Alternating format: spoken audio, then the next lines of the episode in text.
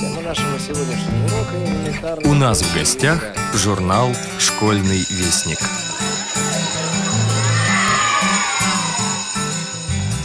Здравствуйте, уважаемые слушатели Радио ВОЗ и читатели журнала «Школьный вестник». Прослушайте, пожалуйста, анонс февральского номера журнала «Школьный вестник». Открывает номер статья Юрия Кочеткова о решении проблемы повышения компьютерной грамотности слепых школьников. В рамках проекта ключ к равным возможностям в 2017 году при финансовой поддержке президентский грант Российского союза ректоров ОООИ РСИ реализовала силами упомянутого выше коллектива РАНСИСа Российская ассоциация незрячих студентов и специалистов проект, в рамках которого для учащихся старших классов было разработано и издано рельефно-точечным шрифтом Брайля учебно-методическое пособие по обучению инвалидов по зрению работе с современными программными продуктами. Многие школы выражают признательность коллективу авторов, который трудится под эгидой ОООИ РСИ за вышеназванное учебное пособие. Его издание дало возможность незрячим школьникам осваивать компьютерную технику, без которой немыслима жизнь современного человека. Не только со слов педагога, но и самостоятельно. В начале 2018 года специальная библиотека для слепых и слабовидящих Республики Татарстан представила новый проект «Мой дом. Россия». Книжный навигатор для слепых. Он представляет собой многоформатный путеводитель по России для слепых и слабовидящих. Где я должен побывать, чтобы познать Россию? В книге представлены интересные туристические маршруты по различным регионам нашей страны, в том числе по Республике Татарстан. Сотрудники библиотеки адаптировали книгу в форматах, удобных для слепых и слабовидящих читателей – шрифтом Брайля в пяти книгах, в аудиоверсии и в виде двух рельефно-графических альбомов с иллюстрациями. Марина Платонова побеседовала с автором идеи проекта Делюсой Закировой, которая подробно рассказала о творческом процессе, о деталях работы над книжным навигатором. Читайте статью «Книжный навигатор приглашает в путешествие». Анастасия Павлюченкова в своем материале «Маленькая СМИ с большой перспективой» познакомит наших читателей с аудиожурналом «Люди, события, творчество». В рубрику «Листая страницы архивных номеров» вошла статья Николая Лукьяненко «Игра без репетиций». Она была опубликована в школьном вестнике в 1994 году. Я никогда не мечтал быть звонарем. Все вышло для меня неожиданно. Можно было бы сказать, случайно. Поэтическая волна порадует нас стихами незрячего поэта Владимира Симкова и самого загадочного русского поэта Серебряного века, переводчика, прозаика, композитора Михаила Кузьмина. Ирина Иванникова, молодая поэтесса из Рязани, открывает своими произведениями постоянную рубрику для наших юных читателей «Азбуки Веди», а продолжает ее сказки Ирины Антоновой. Далее идет остроумный рассказ Ирины Краевой «Колямба», внук Одежды Петровны и вся веселая компания. Начало читайте в первом номере за 2018 год. Алексей Упшинский побывал на концерте группы «Даниэль Дефо», побеседовал с ее участниками и написал для нашего журнала интересную статью «Другой Даниэль Дефо». 24 урок бисероплетения от Ларисы Шевцовой научит вас плетению веточек вербы. Дорогие друзья, сегодня мы сплетем очень красивые веточки вербы. Плетение петельное, совсем несложное, но от вас потребуется много терпения и усердия, потому что для веточек вербы надо сплести много мелких элементов. Все постоянные рубрики нашего журнала, конечно же, на своем месте. Желаем вам приятного чтения. До новых встреч в эфире. С вами, как всегда, был главный редактор журнала «Школьный вестник» Юрий Кочетков.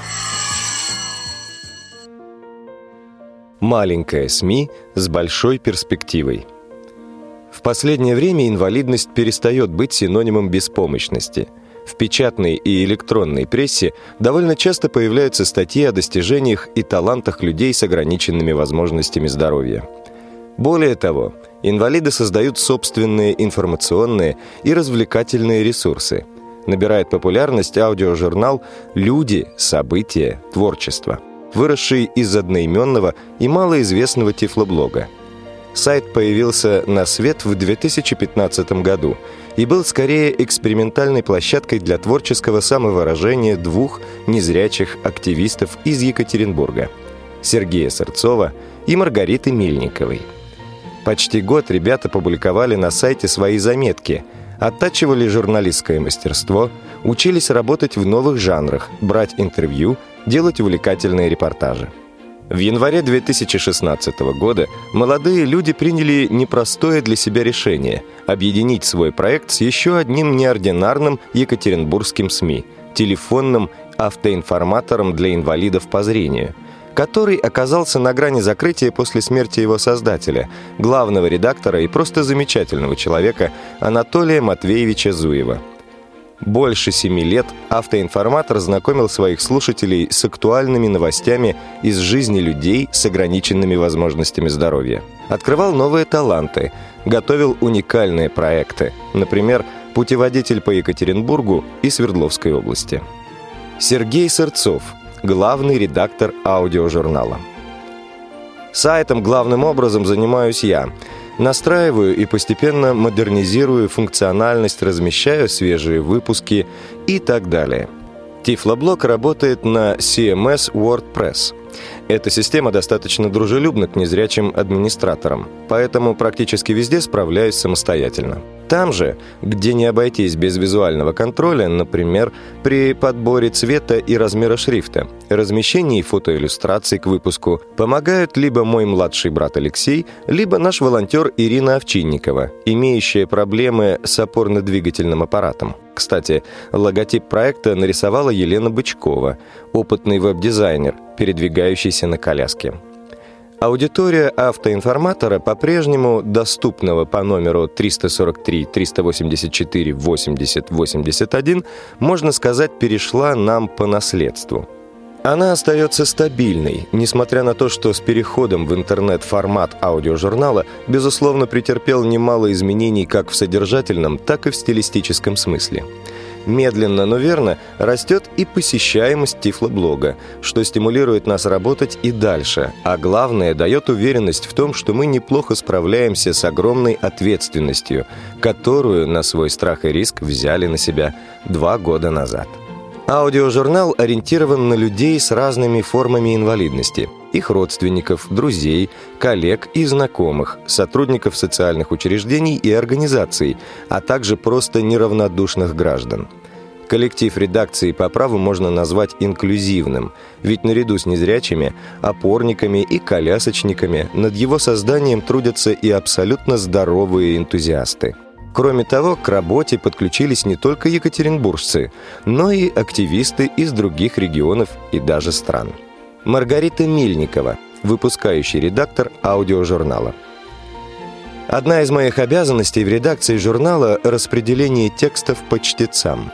Опираясь на опыт, я уже примерно представляю, какому диктору материал может подойти по голосу, манере чтения и тематике – Допустим, Максиму Вечернему я могу дать огромную историю, потому что он, во-первых, зрячий, во-вторых, профессионал.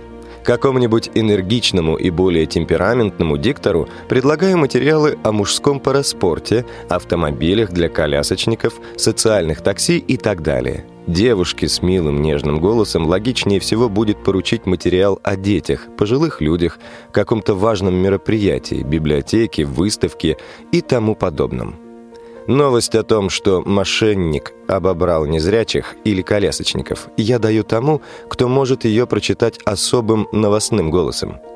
Были у нас сотрудники, которые соглашались начитывать тексты лишь про инвалидов полицейских, незрячих майоров в отставке, о спорте и, в самом крайнем случае, о технике. Кто-то же, наоборот, на отрез отказывается от этих тем, предпочитая какие-то другие. Состав дикторов-волонтеров постоянно меняется. Одни уходят, другие приходят. Кто-то задерживается совсем ненадолго, а кто-то сотрудничает с нами уже довольно давно. В сентябре-октябре 2017 года к нашей команде любителей присоединились и профессионалы, имеющие опыт работы на радио и телевидении. Евгения Ландина, Виталия Куликова, Кристина Балкивская, Екатерина Макарова, Яна Шрайер, Дмитрий Якимов – Тигран Сааков, Виталий Павлов, а также актриса Соломея Журавская. По мнению редакции, в России пока еще совсем мало качественных СМИ, посвященных интеграции инвалидов в общество.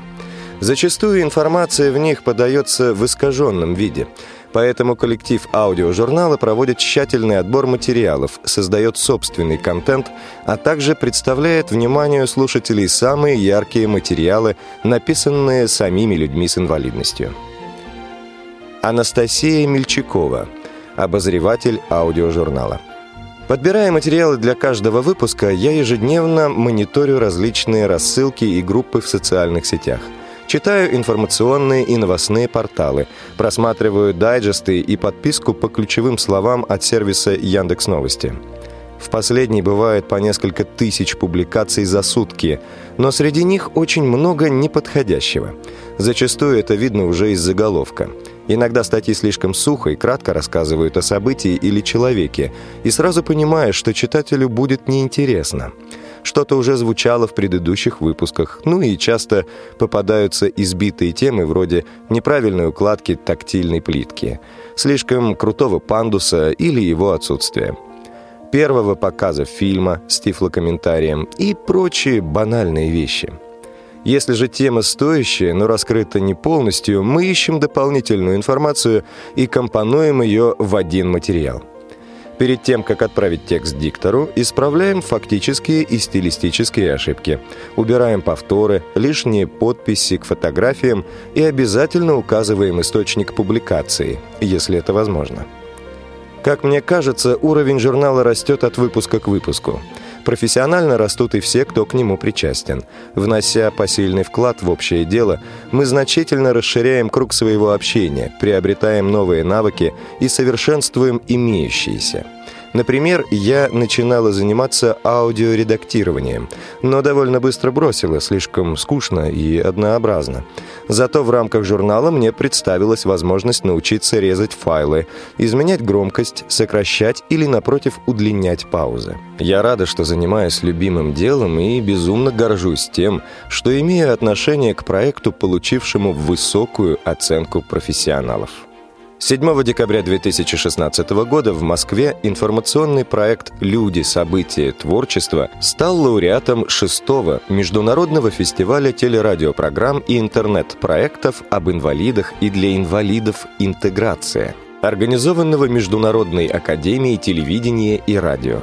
Однако ребята не останавливаются на достигнутом и продолжают совершенствовать свое маленькое СМИ. Недавно в нем появилась новая авторская рубрика Маргариты Мельниковой «Взгляд на успех», в которой она озвучивает переведенные ею подкасты незрячих супругов из Америки Нэнси и Питера Топпи, Незадолго до юбилейного сотого выпуска, вышедшего 26 января 2018 года, обновилось и звуковое оформление журнала. Поскольку люди с нарушением зрения в основном воспринимают информацию на слух, им крайне важно слышать не монотонный синтезатор, а самые разнообразные интонации живой человеческой речи – Каждый диктор привносит в текст свои эмоции, у каждого из них свой особый голос, свой опыт за плечами и разные мотивы участия в проекте. Инесса Зайцева, зрячий волонтер проекта. Москва. К дикторскому составу аудиожурнала я присоединилась в сентябре 2017 года.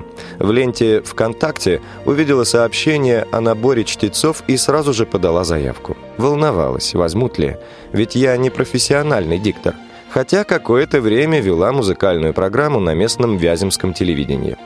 Сейчас работаю администратором обучения в крупной российской торговой компании. Присланный редакторами текст я один раз прочитываю про себя и приступаю к записи на диктофон в мобильном телефоне. Чаще всего удается записать с первого раза, а бывает, не получается несколько дней. Конечно, некоторые статьи идут намного легче. Мне нравятся материалы, где поменьше официозы и сухой статистики, но я еще ни разу не отказывалась ни от одного текста. Думаю, выразительно читать могут многие мамы. У них большая практика. Правда, в этом году мой 17-летний сын заканчивает школу. Я очень рада, что могу быть полезной и делать то, что действительно люблю. Александра Ленькова – незрячий диктор, выпускница математического факультета Иркутск. Статьи для аудиожурнала я всегда переписываю рельефно-точечным шрифтом. Когда у меня под рукой брайлевский текст, я увереннее себя чувствую и глубже вникаю в смысл текста.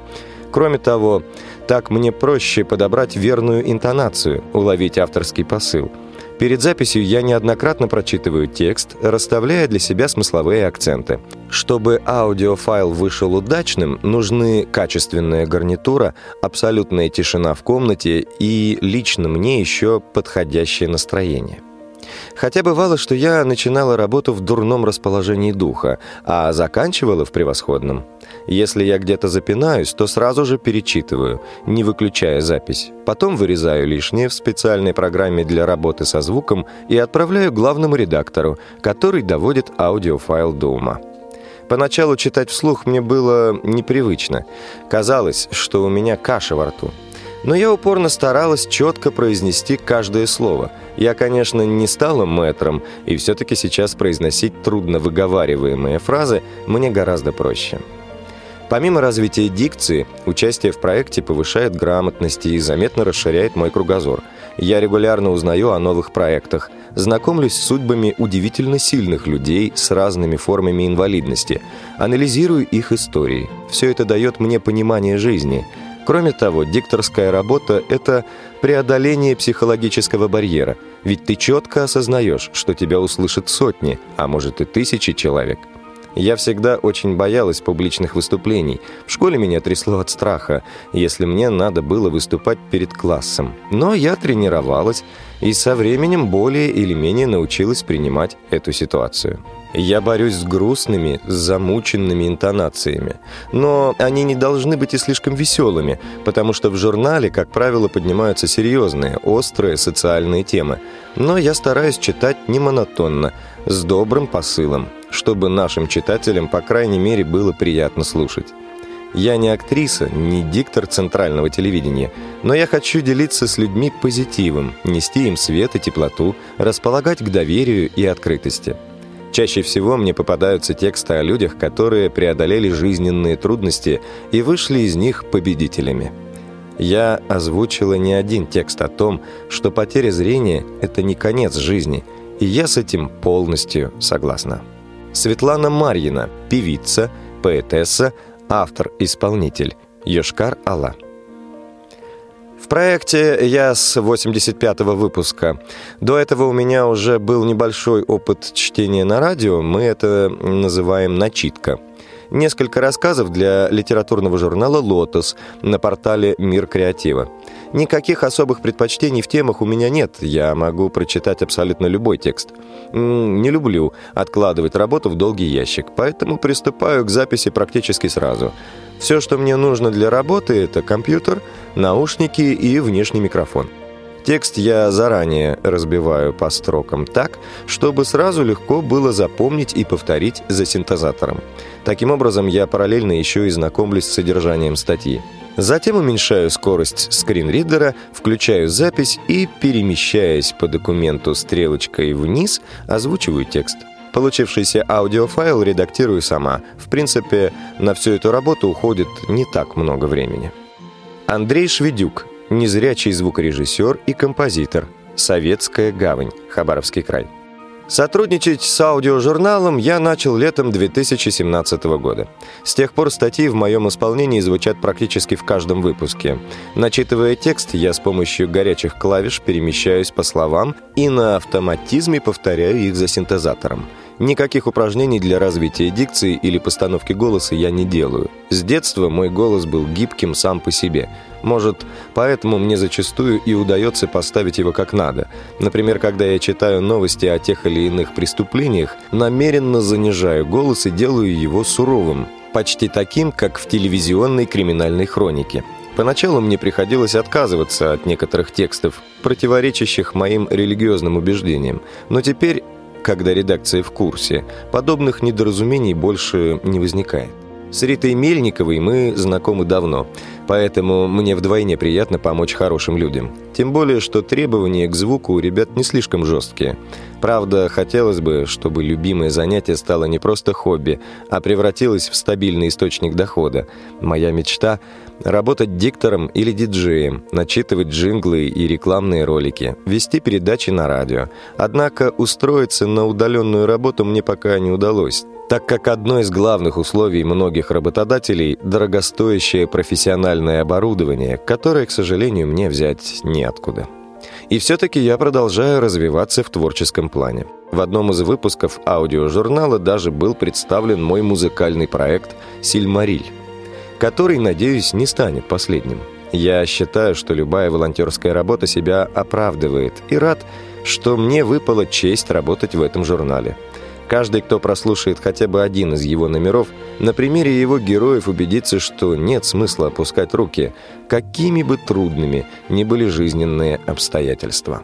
Несмотря на то, что вопрос финансирования журнала до сих пор остается открытым, коллектив неутомимых энтузиастов продолжает работу на общественных началах. Однако свободных и умелых рук по-прежнему не хватает. Поэтому редакция приглашает к сотрудничеству всех, кто готов учиться новому и заниматься общим делом. Заявку можно оставить на сайте проекта www.tifloblog.ru.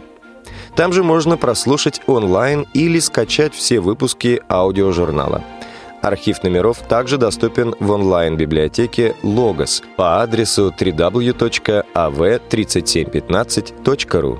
Приятного прослушивания. Автор текста Анастасия Павлюченкова.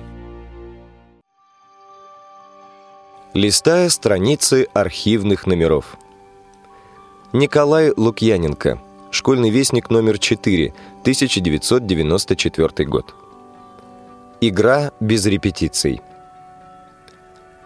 Я никогда не мечтал быть звонарем. Все вышло для меня неожиданно, можно было бы сказать случайно не будь на все воля Божья. Так или иначе, в один из метельных дней разрешили мне подняться на колокольню. То, что произошло тогда, показалось мне чудом. Колокола мне покорились. Получилось нечто похожее на праздничный звон. Теперь-то я понимаю, что помог мне и мой опыт профессионального музыканта. То, что колокола мне покорились, меня окрылило, но не успокоило.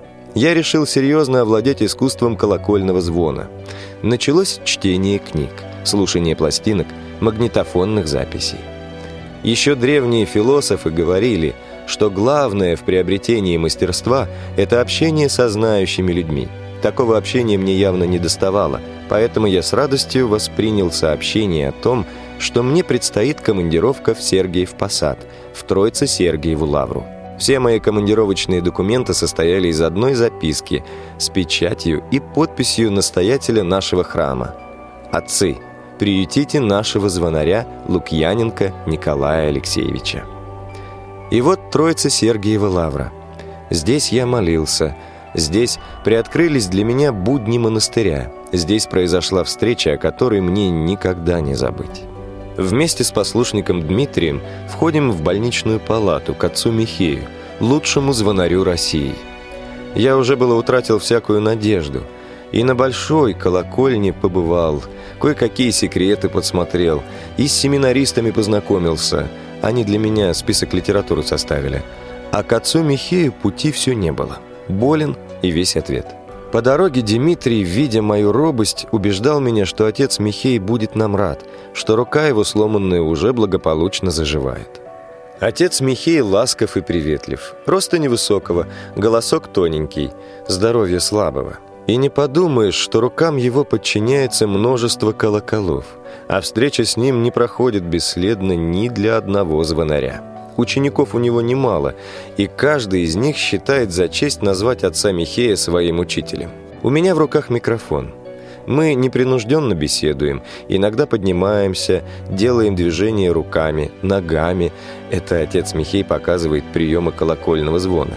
«Николай, а лицом-то ты куда стоишь, когда звонишь?» Неожиданно спрашивает отец Михей. «А вдруг не туда?» – испуганно подумал я и решил схитрить.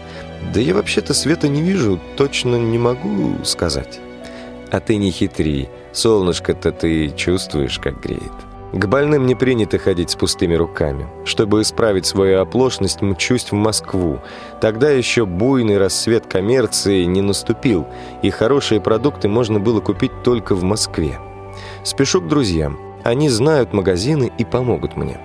И вот, уплетая кашу на уютной кухне, я расхвастался. Представляете, я вчера поднимался на колокольню. 89,5 метров. Завтра опять полезу. А может, не надо больше? Робко возражает хозяйка. Приврал я без злого умысла, по неведению. Это до креста, установленного на колокольне 89,5 метров, а звонари находятся чуть выше половины этой высоты. И вот опять отец Михей наставляет меня в звонарском деле. А слух-то ты береги, вам незрячим слух особенно беречь надо. Как беречь слух, как определить темп без метронома, как выбрать колокола. Все это и многое другое я узнал от отца Михея. И вот я снова на большой колокольне Троицы Сергиевой Лавры. Раскачал 500-килограммовый язык большого колокола и произвел удар. Пусть не играл я в тот день на звонных колокольчиках в ансамбле со звонарями, я приехал учиться, и главное для меня – слушать других. Вернувшись домой, я многое переделал на родной колокольне Бийской Успенской церкви. Вскоре меня ждал серьезный экзамен. Впервые в истории патриаршества к нам в город приехал патриарх всея Руси Алексий II. Его мне выпала честь встречать и провожать колокольным звоном – Сейчас сыграл бы намного лучше, и колоколов у меня теперь больше. Но я слушаю те записи, и, честное слово, не стыдно мне. А дальше были будни. Играть на колоколах надо и в 40-градусный мороз, и в 40-градусную жару, и когда ветер, и когда дождь и снег. Но каждый из этих будничных дней был для меня праздником. Плохого настроения колокола никогда не простят. Число звонов в моем репертуаре растет – Особенно люблю вечерний и красный звон. Мне удалось побывать на колокольнях Петропавловской церкви в Харькове, Вознесенской в Москве. А в Суздале, Барнауле, Белове довелось мне поиграть на колоколах. Каждая колокольня, с которой привелось встретиться, памятна и дорога мне. Помню, как в Белове немного задержали службу, чтобы послушать бийского звонаря. Теперь я знаю, где и какие в России льют колокола, какая фирма делает это лучше, а какая хуже, кто может грамотно оборудовать колокольню. Появились у меня и ученики, и первым моим учеником стал незрячий. В будние дни он работает адвокатом, а в праздники отдает себя колокольному звону. Я мог бы еще много рассказывать о своей недолгой, но богатой событиями звонарской жизни, но пора ставить последнюю точку – но прежде чем ее поставить, хочу упомянуть еще об одном человеке. Это мой друг и самый строгий судья, моя жена. Благодаря ее добросовестности и таланту певицы, Галина много лет поет на клиросе. Священство нашего храма поверило, что и я что-то могу. Мне доверили инструмент, на котором всегда играют без репетиций. Для вас, родители и учителя – о решении проблемы повышения компьютерной грамотности слепых школьников. Сегодня уже хорошо известно, какие возможности в сфере доступности информации дает незрячим компьютерная грамотность. Что касается взрослых инвалидов по зрению, то они могут научиться пользоваться компьютером и в местных организациях ВОЗ, Всероссийское общество слепых, и в региональных библиотеках для слепых, и в реабилитационных центрах для слепых, и в КСРК ВОЗ, культурно-спортивный реабилитационный комплекс ВОЗ, и в Институте профессиональной реабилитации и подготовки профессионалов ВОЗ «Реакомп». Проблема компьютерной грамотности лиц с глубоким нарушением зрения решается силами ВОЗ с помощью незрячих специалистов. Заметим, что многие из них своим упорством не только освоили технологии, позволяющие без зрительного контроля пользоваться широчайшими возможностями, которые дает человеку эта удивительная техника, как для досуга, так и для выполнения профессиональных обязанностей, но и стали хорошими учителями для незрячих, желающих научиться пользоваться компьютером. Кроме того, именно незрячими специалистами были написаны и озвучены для инвалидов по зрению первые учебные пособия по компьютерной грамотности.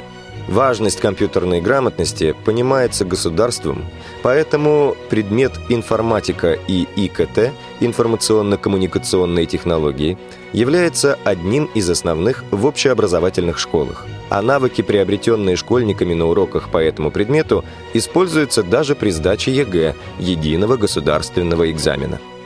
В рамках цензового образования предмет информатика и ИКТ преподается и слепым, и слабовидящим школьникам. Но если для нормально видящих детей и их педагогов издано несколько учебников и учебных пособий, то для слепых до недавнего времени не было ни одного – к сожалению, простое издание рельефно-точечным шрифтом учебников и учебных пособий, которыми пользуются зрячие школьники, не может решить проблему компьютерной грамотности незрячих. Дело в том, что технология работы на персональном компьютере слепого человека существенно отличается от визуальных приемов, используемых нормально видящими людьми. Для создания необходимых учебных материалов авторы сами должны владеть приемами работы на компьютере без визуального контроля, обладать знаниями в области тифлопедагогики и тифлопсихологии, а также иметь практический опыт обучения слепых детей. Надо признать, что учителя обучают слепых пользованию компьютером, опираясь на наработки отечественных незрячих специалистов и зарубежных компаний, разрабатывающих тифлотехнику. Но этого недостаточно для качественного образования незрячих школьного возраста, которые остро испытывают голод в специальных учебниках и учебных пособиях.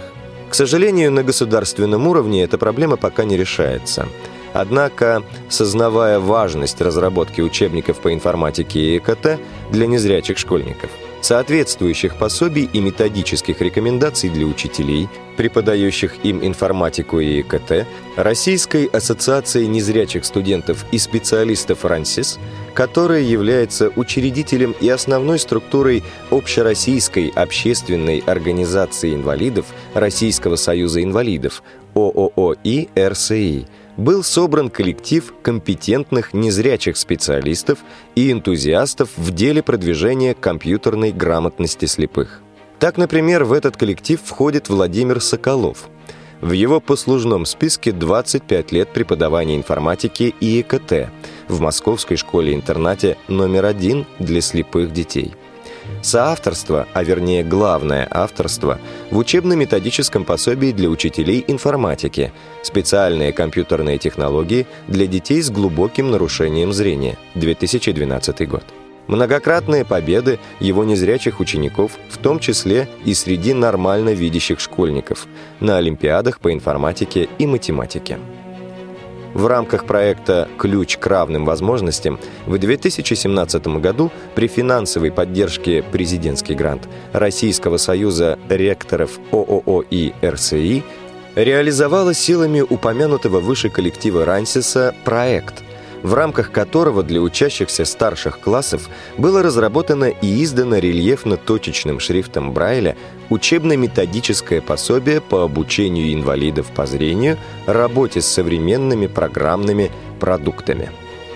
Как только книга была разослана в несколько школ для слепых с целью апробации, в редакцию школьного вестника начали поступать отклики – Многие школы выражают признательность коллективу авторов, которые трудятся под эгидой ООО и РСИ за вышеназванное учебное пособие. Его издание дало возможность незрячим школьникам осваивать компьютерную технику, без которой немыслима жизнь современного человека. Не только со слов педагога, но и самостоятельно. Приятно слышать от педагогов и особенно от незрячих школьников слова благодарности за то, что первое учебное пособие, адресованное старшеклассникам, хотя им, конечно, могут широко пользоваться и взрослые инвалиды по зрению, позволило им освоить или усовершенствовать знания и умения по нескольким важным темам информатики. Например, Основы работы с графическим интерфейсом операционной системы Windows без визуального контроля. Работа с файлами и папками с помощью программы JAWS for Windows. Технологии обработки текстовой информации без визуального контроля. Работа в сети интернет без визуального контроля. Управление программой невизуального доступа к информации JAWS for Windows. И другие. Хочется надеяться, что ООО и РСИ и РАНСИС не остановятся на достигнутом и дальше часть своей деятельности будут посвящать разработке следующих пособий для незрячих, в которых будут раскрыты новые и тоже очень важные темы предмета – информатика и ИКТ. Школы ждут освещения таких вопросов, как работа с текстовыми документами и с динамическими таблицами с помощью программы невизуального доступа к информации, печать на брайлевском принтере, пользование портативным компьютером для незрячих Эль-Брайль, основ программирования и многих других. Правда, для этого ООИ РСИ и РАНСИС нужна будет поддержка грантодателей – Пожелаем же этой организации, вернее коллективу, который разрабатывает учебные пособия для незрячих по информатике и ИКТ, поддержки и помощи со стороны государства. Автор текста Юрий Кочетков. Текст читал Дмитрий Гурьянов. Тема нашего сегодняшнего урока – элементарные функции и. Откройте ваши учебники.